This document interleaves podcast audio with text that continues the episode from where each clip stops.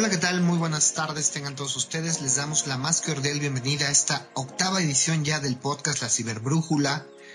Es prácticamente el último podcast de este año. Les invitamos a que escuchen toda la serie de podcasts que hemos tenido hasta esta octava edición. Soy Ricardo Darling y en esta ocasión les platicaremos de un tema muy interesante respecto a todas esas aplicaciones que pueden robar nuestra tranquilidad, sobre todo en estos momentos en donde se acerca el fin de año y estamos en algunos casos necesitando, recibiendo mucho dinero por un lado, pero también necesitando hacer pagos y solicitando préstamos para hacer proyectos personales, etcétera. Y para platicar de este, de este gran tema, eh, hoy les damos nuestra cordial eh, bienvenida a los invitados eh, Marcos, Marcos y Cristian. Déjenme presentarlos. Primeramente, Marcos es licenciado en informática por la Universidad Autónoma de México, con más de cinco años de experiencia en ciberseguridad y cuenta con certificaciones en Network Defender. Eh, también cuenta con amplia experiencia en programación, fallos de código, offensive security, seguridad física, entre otros. Actualmente Marcos trabaja con nosotros en Mexis como ethical hacker. Marcos, buenas tardes y bienvenido. Gracias Ricardo. Muchas gracias por la presentación. Buenas tardes. Buenas tardes, Marcos. Y también presento a Cristian. Cristian Garay, él también es ethical hacker en Mexis, es ingeniero en informática, cuenta ya con más de tres años de experiencia en ciberseguridad, también con una certificación en ethical hacking. Él ha trabajado y se ha venido desempeñando en diversas compañías, realizando evidentemente todas estas pruebas eh, de hackeo ético en temas de ciberseguridad. Bienvenido también, Cristian. Sí, muchas gracias Ricardo. Buenas tardes. Buenas tardes a todos.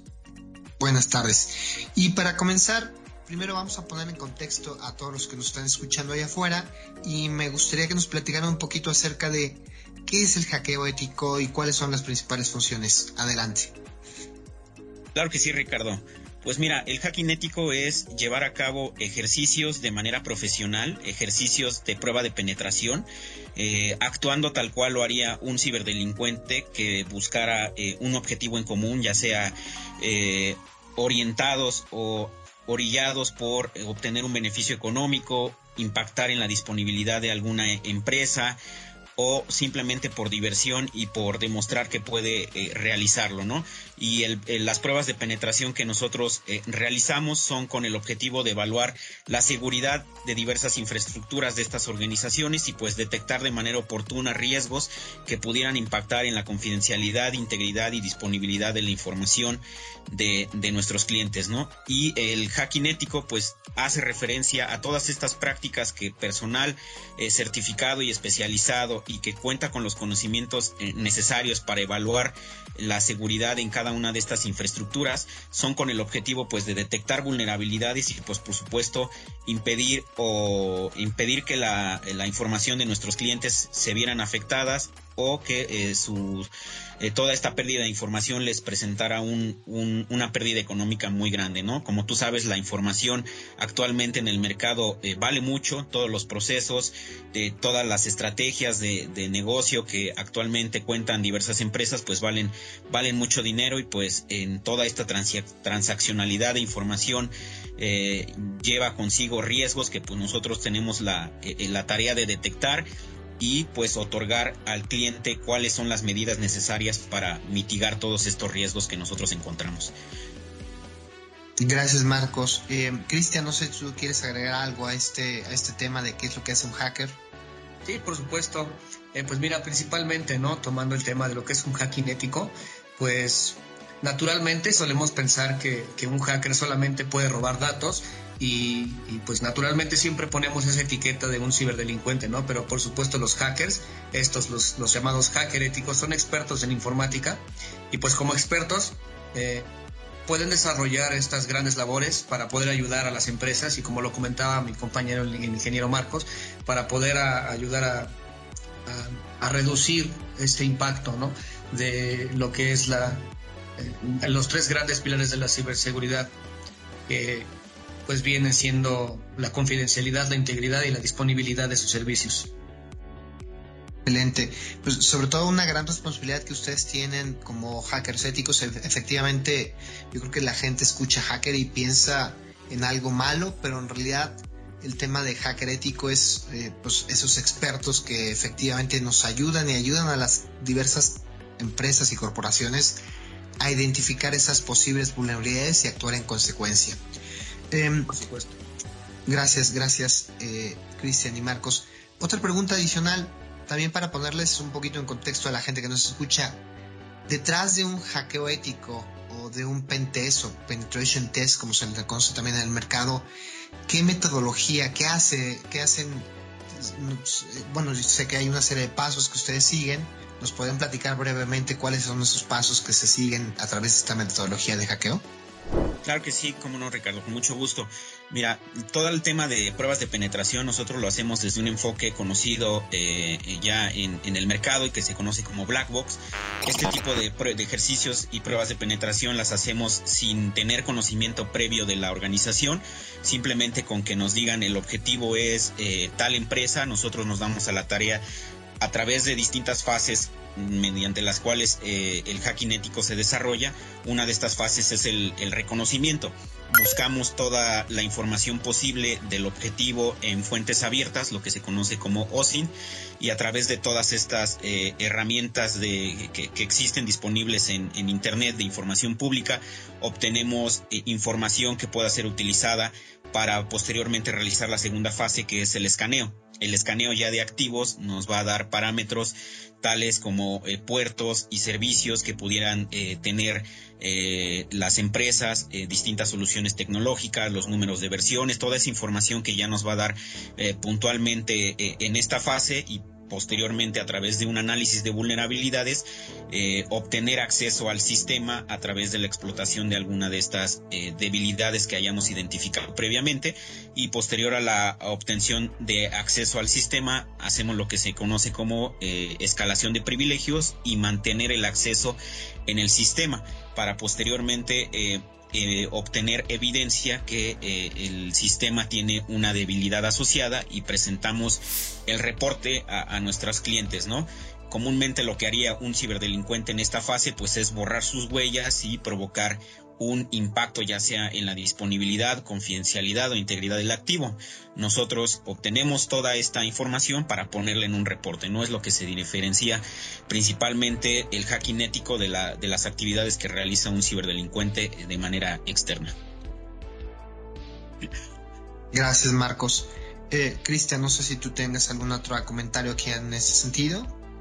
Eh, no, bueno, solamente para completar el comentario de mi compañero, pues precisamente todas estas fases que se siguen, eh, pues muchas veces es, con la combinación del conocimiento del hacker, ético más los marcos de trabajos que, hoy actualmente existen, como por ejemplo lo son las PTs, que es Penetration Testing, Testing Execution Standard, el cual sigue ciertos pasos y es precisamente los pasos que acaba de comentar mi compañero.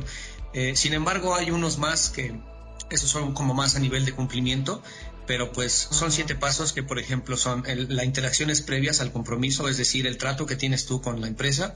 Luego, pues después de eso es recolección de información, el modelado de amenazas, el análisis de las vulnerabilidades, por supuesto la explotación, la postexplotación y el reporteo, como lo acaba de comentar mi compañero. Gracias, Cristian, Marcos. Eh, yo creo que una metodología bastante completa y sobre todo desde la óptica de las compañías que nos escuchan, pues que evidentemente vean que dentro de la práctica que tenemos en Mexis, pues hay una práctica bastante robusta y una metodología que se sigue. Ahora bien, eh, continuando con el tema, o más bien ya ahondándonos o entrando más en el tema de, de estas aplicaciones que no roban nuestra, nuestra tranquilidad, eh, desde la óptica de los ciberdelincuentes o desde la óptica de lo que han podido encontrar ustedes, ¿qué tipo de aplicaciones son estas que pudieran estar robando nuestra tranquilidad o a qué nos referimos con este tema? Claro que sí, Ricardo. Pues mira, básicamente a partir de eh, la pandemia, hubo muchos eh, usuarios pues que se vieron en la necesidad de eh, obtener un préstamo económico para solventar todas estas urgencias eh, derivados de la pandemia ya que muchos nos quedamos sin trabajo muchas veces requerimos de, dinero adicional para poder solventar diversas deudas, diversas enfermedades, entre otras cuestiones. Y pues a partir de esta vertiente se pusieron muy de moda las aplicaciones eh, de préstamos eh, crediticios en las tiendas de la Play Store y de la App Store, ¿no? Eh, son aplicaciones que te otorgan un monto económico pequeño, que no te investigan en buro de crédito y que derivado de su inmediatez es muy atractivo eh, esta manera de, otorgar sus créditos, ¿no? Por lo que muchos usuarios están descargando estas aplicaciones sin saber todo lo que conlleva en la parte de, vulnerabilidades al descargar esta aplicación. Principalmente son estas dos aplicaciones financieras y aplicaciones de apuestas, Ricardo. Ok, entonces nada más para poner otra vez en contexto a los que nos escuchen, es decir, yo me meto a la Play Store o a la, o la tienda en línea de mi preferencia, el Apple Store, y descargo una aplicación directamente en mi teléfono celular. ¿Es correcto? Así es. Y pues al momento de descargar eh, estas aplicaciones, muchas personas eh, no revisan los términos y condiciones, los permisos que requieren para ejecutarse este tipo de aplicaciones y pues al descargar la, aplicación y ser instalada eh, se abre una brecha importante eh, para darle acceso a los ciberdelincuentes para que puedan extraer cualquier tipo de información que se encuentre en tu teléfono. Ok, oye, y entonces quiere decir que una de las preguntas que seguramente tendrá la audiencia es, ¿Quiere decir que las, eh, las tiendas en líneas, la Apple Store, la Play Store, no validan estas aplicaciones? No validan las aplicaciones derivado de que son, eh, son proporcionadas por entidades no, no certificadas y de confianza. Solamente validan aquellas que eh, provienen de fábricas de software reconocidas y pues que de alguna manera tienen algún convenio con App Store y la Play Store para otorgar sus productos y servicios a través de estas tiendas. Aquellas aplicaciones que no vienen de fuentes eh, confiables o que tienen baja reputación, no se valida a nivel de código que las funcionalidades que reportan en su manifiesto sean las que estén realizando. Por lo tanto, ahí hay una brecha importante, dado que pues no hay quien eh, revise o eh, prohíba que este tipo de aplicaciones se sigan subiendo a estas tiendas de apps. Pues gracias, eh, Marcos. Ahora platícanos un poquito acerca de em, estas aplicaciones, qué ejemplos han, encontrado y qué es lo que han encontrado estas aplicaciones en la, en la Play Store. Claro que sí, Ricardo. Eh, básicamente el tipo de aplicaciones que hemos detectado ahorita son aplicaciones de préstamos de crédito express y algunas aplicaciones de apuestas.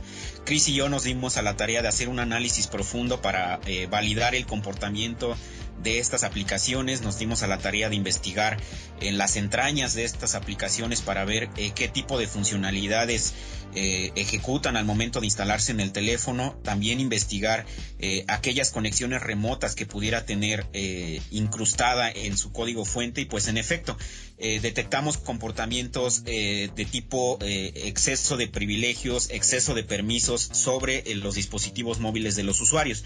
Te pongo algunos ejemplos algunas aplicaciones tienen acceso a eh, la localización exacta de eh, GPS, las conexiones de red que tú eh, tienes en tu, en tu teléfono, los mensajes de tus contactos, la lista y el directorio telefónico, tienen acceso también a, algunas carpetas en donde se almacenan ya sea archivos que recibes o eh, fotografías que tú tomes o videos que también pudieran estar almacenados en tu dispositivo móvil. Estas aplicaciones tienen u otorgan el acceso a, este tipo de a estos delincuentes a toda a, toda esta estructura de, archivos. También nos dimos a la tarea de investigar cada uno de los eventos programables que tienen estas aplicaciones y pudimos detectar que eh, son capaces de detectar las pulsaciones de tu teléfono móvil que tú eh, realizas eh, ya sea en las aplicaciones de WhatsApp, de Facebook o tus mismas aplicaciones del banco, ¿no? Ya que tienen la capacidad de detectar las pulsaciones, comúnmente lo que se conoce como un keylogger. Wow, esto es, esto es impresionante. Quiere decir entonces, Cristian, que o sea, un ciberdelincuente sí podría estar viendo en tiempo real lo que yo estoy haciendo en mi, en mi, en mi, en mi celular. Sí, sí, Ricardo, es efectivo. De hecho, pues Incluso, de hecho, desde que tú estás descargando la aplicación, tú le estás dando acceso a ello.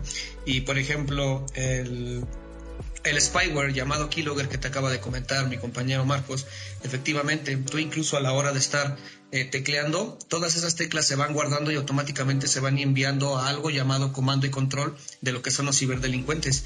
Y entonces a través de ello van a tener toda tu información. Y efectivamente se puede en tiempo real. Desde la óptica de un ciberdelincuente, entonces, pues evidentemente pueden tener acceso a toda esta información y hacer todo lo que quieran con nuestro dispositivo. Eh, ¿Qué sugerirían Marcos y Cristian desde pues un usuario de a pie que no tiene mucha, mucho conocimiento, mucha expertise de esto? Eh, ¿Qué le sugeriríamos para poder evitar este tipo de aplicativos o este tipo de problemáticas? Lo primero que sugeriríamos es, previo a descargar una aplicación, siempre leer los términos y condiciones bajo los que se descarga la aplicación y, por supuesto, revisar los permisos y reseñas con la que cuenta la aplicación, ya que si eh, tiene permisos eh, citados como por ejemplo acceso a eh, la lista de contactos, a la lista de mensajes, a la ubicación exacta del teléfono, a las conexiones remotas que realiza el teléfono, muy probablemente se trate de una de estas aplicaciones fraudulentas. Y eh, las reseñas que realizan otros usuarios nos van a servir de mucho para ver eh, qué experiencia han tenido otros usuarios al momento de descargar la aplicación y pues por supuesto al momento de interactuar con la misma y eh, no dejarse engañar por la aparente rapidez para el otorgamiento de, los créditos, eh, no incorporar o no proporcionar bajo ninguna circunstancia documentos o datos personales en estas aplicaciones si no se está seguro de que se trate de una aplicación confiable. En la página de la Conducef y en la página de la Comisión Nacional Bancaria y de Valores existe un listado de aquellas aplicaciones eh, autorizadas para otorgar este tipo de créditos y pues es recomendable siempre consultar la, la, aplicación si se encuentra listada dentro de este padrón y si no, pues muy seguramente se trate de una empresa eh, fraudulenta ya que todas estas empresas que están reguladas y respaldadas por la Conducef tienen un permiso y en caso de que exista un problema con aquellas aplicaciones, pues existe quien te respalde al momento de, tener algún tipo de problema. Siempre también asegurarse de la viabilidad del crédito, ya que pues si no eh, te eh, realizan una investigación previa o no te o, te piden un monto mm, previo para liberarte el crédito, de igual manera puede que se trate de una, una aplicación fraudulenta. Y pues, por supuesto, también eh, hay números eh, que se dedican a extorsionar hacia a, este tipo de usuarios. Si están siendo víctimas ya de acoso eh, conocido como doxing mediante mensajes de WhatsApp por parte de estos ciberdelincuentes, hay que bloquear los números de manera inmediata y pues con ello bloquear también todos estos tipos de mensajes. Y mm, creo que es todo, Ricardo. Gracias, Marcos. Eh, oye, una pregunta, Cristian. Eh, aquí una persona que nos escucha en el estudio nos preguntaba, oye, entonces es cierto esto de que cuando yo estoy en el celular o al lado de un celular y escucho o estoy platicando con alguna persona de, eh, un ejemplo, quiero irme de viaje a Acapulco y acto seguido, posteriormente en redes sociales me aparecen eh, hoteles en Acapulco, etcétera eh, quiero entender que con todo eso que me están comentando, si es correcto el hecho de que las aplicaciones nos escuchan. Sí, Ricardo, efectivamente sí te escuchan, sin embargo no es sobre estas aplicaciones, sino más bien es mm, debido a ciertos algoritmos de inteligencia artificial que, de por sí ya los teléfonos y, digamos las grandes empresas como Google y Facebook eh, pues tienen ejecutándose sobre la aplicación en segundo plano. Digamos, como la acabas de comentar, hablamos de, cierto tema y automáticamente te envía em, cierta mercadotecnia sobre el tema que tú estás hablando. Y si estos, estos algoritmos de inteligencia artificial son para aprender a través de todos tus gustos, de todo lo que tú hablas, de todo lo que tú tecleas, sí, sí es cierto. Eh, sin embargo, las aplicaciones no precisamente lo hacen para eh, digamos, para extorsionarte, ¿no? De esta manera. Claro, claro. Este, digo, efectivamente, si es Google o Facebook, eh, tendrán un fin más lucrativo desde la óptica eh, de la mercadotecnia que desde la óptica de, ciberdelincuencia. Pero al final, creo que lo que le deberíamos dejar aquí al auditorio es que justamente tengan mucho cuidado cuando descargan aplicativos pues el tipo de permisos que les otorgamos al descargar el aplicativo, porque pues puede ser que le estemos dando pues prácticamente las llaves de nuestra casa a un ciberdelincuente, ¿no? Sí, efectivamente, y haciendo énfasis precisamente en estos permisos que las aplicaciones tienen, muchas veces estas de estas aplicaciones digamos vaya su fin, no es necesario que, tengan tantos accesos, ¿no? Como lo comentaba mi compañero hace un rato. Eh, les das acceso a los mensajes, les das acceso a, eh, a tus llamadas, les das acceso a tu cámara y todo. Y muchas veces esas aplicaciones no, no es necesario que tengan acceso a esos permisos. Sin embargo, pues muchas veces uno hace caso omiso y pues automáticamente... Eh, se lo pasa de largo, hace la instalación de la aplicación e incluso desde que tú ya instalas la aplicación ya estás dando permiso a todo ello. Wow, pues esperemos que eh, pues los que nos están escuchando con este breve tema pues se puedan sensibilizar de lo riesgoso que puede ser, de lo importante que debe ser hacia, hacia nuestras eh, parejas, eh, amigos, familiares, platicarles un poquito de este tema, invitarlos a todos a que también escuchen este podcast en particular. Se nos acaba el tiempo, pero yo les preguntaría a Cristian y Marcos, si a alguien de la audiencia le llegara a pasar esto, eh, ¿dónde deberían de reportar? ¿Qué es lo que deberían de hacer? Claro, Ricardo. Deberían reportarlo a la policía cibernética de su localidad. Bueno, el teléfono de la policía cibernética es eh, para la Ciudad de México es el 55 52 42 51 00 o la eh, eh, eh, o el correo electrónico policía cibernética arroba ssc.cdmx.gov.mx. De igual manera, si ya son víctimas, como lo mencionamos hace un momento, hay que bloquear el número y en el estado de WhatsApp, en, el apartado del estado, hay que poner el siguiente mensaje que nos recomienda la policía cibernética.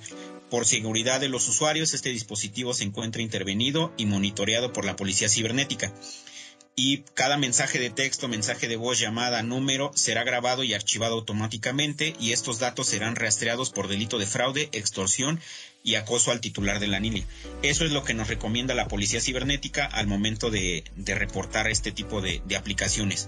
Y pues de igual manera, como lo comentabas hace un momento, sensibilizarnos porque pues realmente estos ciberdelincuentes eh, desafortunadamente reclutan a colaboradores que muchas de las veces son personas con pocas opciones de conseguir empleo y son reclutados por estos ciberdelincuentes para cobrar y eh, extorsionar de igual manera a, personas pues que no que, están ahorita en, un, en una situación sensible no y pues estas víctimas son también eh, víctimas de trabajo con pésimas condiciones laborales y con, eh, y con fines ilícitos. Entonces esas serían las recomendaciones Ricardo pues muchas gracias por estas recomendaciones. Em, pues sin más, eh, como comentaba, pues, se, terminó el tiempo. Es un tema que siempre da para más. Eh, permítanos, Marcos y Cristian, extenderles eh, una invitación para que volvamos a estar en otro, en otro, en otra sesión, en otro podcast. De momento se nos acaba el tiempo. No sin antes agradecerles, Marcos y Cristian, su, su, este espacio que nos brindaron para platicar con la audiencia de estos temas. Muchas gracias a ti, Ricardo, por la invitación. Un gusto haber estado con todos ustedes. Sí, muchas gracias por la invitación, este, Ricardo. Pues gracias a todos los que nos escuchan.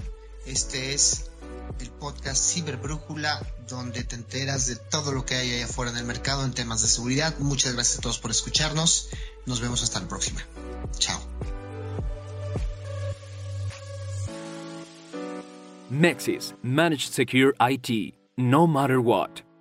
Visita www.mexis.net y descubre todo lo que podemos hacer por ti.